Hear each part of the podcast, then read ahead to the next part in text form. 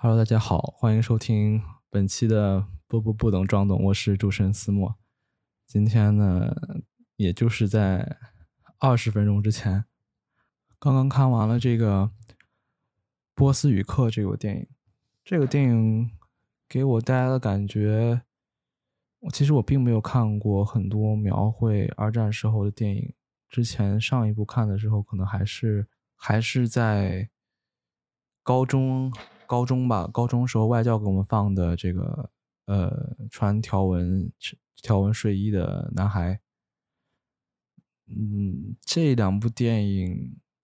给我带来的感觉就是他们的视角很独特，对他们对纳粹人、纳粹军官的这些描绘是比较立体的，而不是像其他的电影中总是。很拿回军团就是永远就是没有常人这一面，就是冷血屠杀。当然，这是他们做过事实，没有办法反驳。但他们这些影片给了，就是让他们就像更像一个人吧，更像一个人，也会有，就像在波斯语课这个里面，他们也会有害怕，也会有像亲情这种概念存在。但是，唉，但是。正如之前所有电影中这种 对于这种人的刻画都是这样的，他本人可能没有做什么坏事，就像这个军官一样，他本人没有做什么坏事，就是他只是负责炊事班的，就是德国就是纳粹的炊事班的一个长官，但是他能对这些屠杀，能对这种种族灭绝的恶行。就是视而不见，甚至是合理化、常理、常态化这个事情，就已经是一个很大的恶了。只是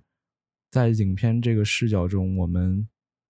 更他更多的刻画了他和这个男主的呃情谊吧，导致了整个对于我们就是没有功夫去想他，因为我们一直被这个电影语言、他的镜头带着走，比如。嗯，先是觉得，哇塞，他为什么给了他一个这个？主要是编剧先是给他了一个很高的一个目标，很温暖的目标，就是他学这个波斯语的原因，就是他想去德黑兰找他的哥哥，找他的那个，在我们常人可以理解成为的好人的哥哥。那个哥哥就是不受不了，呃，纳粹干了这些事儿，然后就逃走了，逃到德黑兰。当然，这个影片说他是犯事儿了。当然是站在这个纳粹的角度看，他应该就是犯事儿了。其实就是我在我理解中，他就是不想受不了这些人的所做的事，然后就逃走了。而但是作为弟弟的这个长官本人呢，就就就就是说加入了这个纳粹，为了可以吃得更饱，为了可以做的个就是获得权利吧。但是我和室友一起看这个电影，他提出了一个。一个我没曾想过的，我也曾想过的一个选择吧，就是说，或许这个哥哥这个人就是不存在的呢。或许他一开始就是想，呃，就是想脱离，就是升到这个位置，升到了这个时候，他他内心其实也是就是对纳粹很，也不说厌恶吧，想脱离这个地方，所以说他还编了这么一个哥哥出来，因为他之前的那些档案上。都没有出现过这个哥哥，所以说这就是一种可能吧。他档案上没有出现他哥哥，有两种可能性。第一个可能性就是说，他觉得哥哥在当时觉得哥哥是那种过不了政审的感觉，就是他哥哥是一个成分不太好。第二个就是说，他其实真的就没有这个哥哥，他其实只是中期为了想出国、想逃走，才想出来这个哥哥，让这个男主叫他。波斯语想在那边德黑兰那边定居，嗯，但是我感觉这个可能性还是蛮小的。我是比较倾向于这个他的哥哥是真实存在的。然后再说回之前说的视角问题，我觉得他和之前我所看到的那个穿条纹睡衣的男孩，他们的视角都是第一，第一个是从一个小孩的呃。那个条纹衬衣男孩是从小孩的视角来看整个纳粹的整个集中集中营的这件事儿，而这个而这个波斯语课呢，它是以两条线，一条线是集中营的这种阶级分布，就比如说集中营有长官，有负责，呃，有负责就是做饭的一群女工，有负责书书记，有书记员，有这就把它搞得像一个职场一样。当然，当然我们这个里的职场打引号的，而且这个职场里还不可避免的出现了。呃，办公室恋情还不可避免的出现了，在背后说领导坏话的这种这种状态，就是这这也是电影中恐怖的地方。他把整个事情常态化，就是如果比如说我们把犹太人，就是把集中营那段去掉，把枪全都收起来，你会觉得这个地方可能是一个呃事务处，可能是一个就是一个政府的办公。的地方，一个就是办公务的地方，你不会觉得它是一个呃很阴森，就是那种呃会干一些屠杀工作的地方。这就是整个电影的恐怖之处，他把这些事情常态化，他让甚至会让观众带来一丝就是哦这样的话也可以吧这种感觉。当然，我们都都知道这是不可以的，就是他们不可以就是这样，嗯。在一边干着种族灭绝的勾当，一边就是还在吃鱼，还在讨论呃这边的海鲜很好，甚至还去野餐。野餐的时候还还在 就是搞手风琴这种谈还这种谈情说爱，他就完全没有把这个事情看作一个很很很大的事情，很令人在意的事情。这也是整个电影很恐怖的地方。他把这种嗯恐怖以这种润物细无声的方法。给描绘了出来，就像是你在看电影的时候，你绝对会，呃，当然大多数人嘛，反正我是在看电影的时候，你会觉得在最后一点，呃，他说了一堆对方听不懂的，就是军官在机场的时候说了对方一堆对方听不懂的波斯语的时候，你会觉得哇，怎么这样？就是你是心里有一个念头是会想，反正我我心里是有一个念头是想让他坐飞机离开的。就是让他离开，就是就是在我心里离开算是一个 happy ending。但是你回头一想了，结束电影之后一想，就说一个人怎么可以就是在见识了这么多人，然后见识这么多人被屠杀之后，然后然后自己没有做任何事情，然后还可以安然离去呢？还可以全身而退呢？你后来会觉得说，当时我看电影的时候，我到底什么心态？我怎么可以这样觉得呢？这就是一种我在豆瓣上看到的影评，就是说，他就说这就是一种平庸的恶，就是他可能没有干什么亲自的去枪杀一个人，亲自去去干什么坏事，他只是管炊事班的，只是一个厨师长，可以这样说。但是他旁观了这些，却无动于衷，这个已经本身能够造成他本身的恶了，这就是他的原罪，是无法被原谅的。接下来说一些缺点的部分。我们说优点是因为他，嗯，给大家展现了一个我们从未见过的集中营之中内部的，类似于职场的场景之中的展现，以及对长官男，就是我们的第二个男主男，也可以说是男配吧，对于他的一个很立体的一个内心上和心态上的描写，但是。他的缺点呢？我觉得他这个电影的缺点是在于他中间的叙事还是有点，有的是令人摸不到头脑。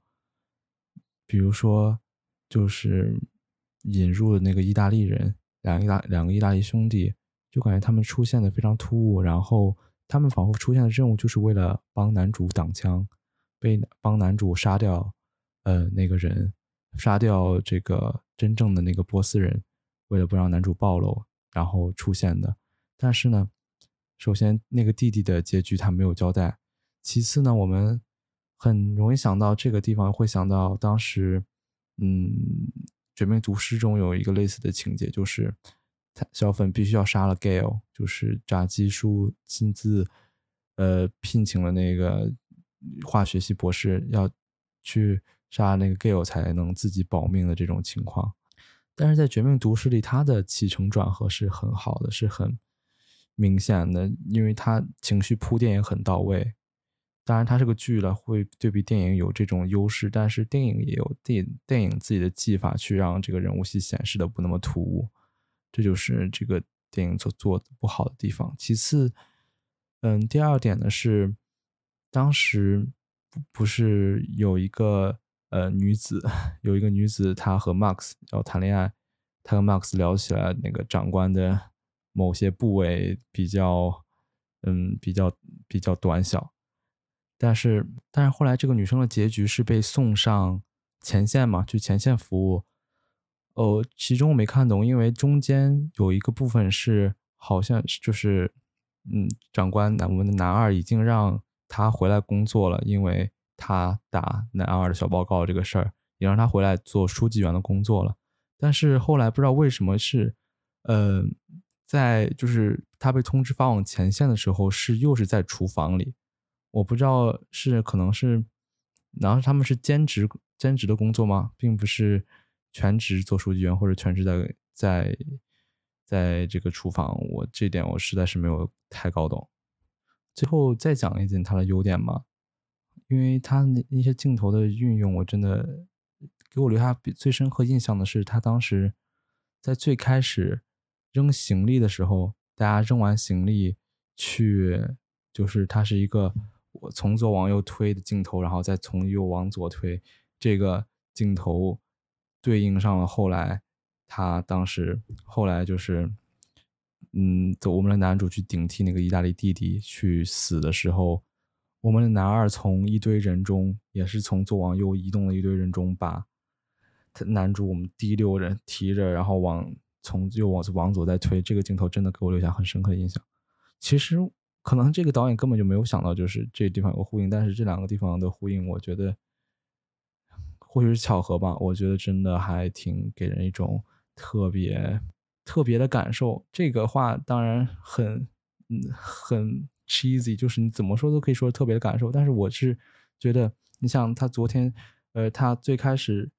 呃人扔行李的时候，仿佛就是把人比成了行李。他把行李扔了的时候，其实他对于纳粹来说就已经是一件物品了，就已经就是任他们所处置了。而最后，最后他长长官男男我们男二把主角从整个你可以说是运送行李的队伍中，因为我根据我之前的比喻，那群人已经成为行李，把他单单的拎出来往回走的时候，感觉就是把他从一个物品。又拽回到人的一个过程中，也是在他眼中，其他人都是物品，而我们的男主是一个活生生的人。他知道他的名字，但是他根本没有了解过剩下人所有人的名字，因为如果他好好了解的话，他应该早就会发现他的那些呃所谓的波斯语都是那些人名所所编成的。好的，这个电影我给打七点六分吧，七点六分。因为在我眼里，它确实是沾了题材的光，沾了题材这个人文关怀的光，所以才导致了这么高的分。它的中间的叙事还是像我之前说的那个突兀的意大利兄弟，还是有一点问题的。嗯，我感觉豆瓣还是分有点虚高了，没有八点二分那么高。好了，那就感谢大家收听本期的不不不懂装懂，我是主持人思墨。好的，那就让我们本期结束在。本片的名场面，也就是我们的主角在反法西斯联盟的询问下，嗯，背出了那两千八百四十个名字时候所使用的 BGM，来结束本期的节目吧。我们下期再见。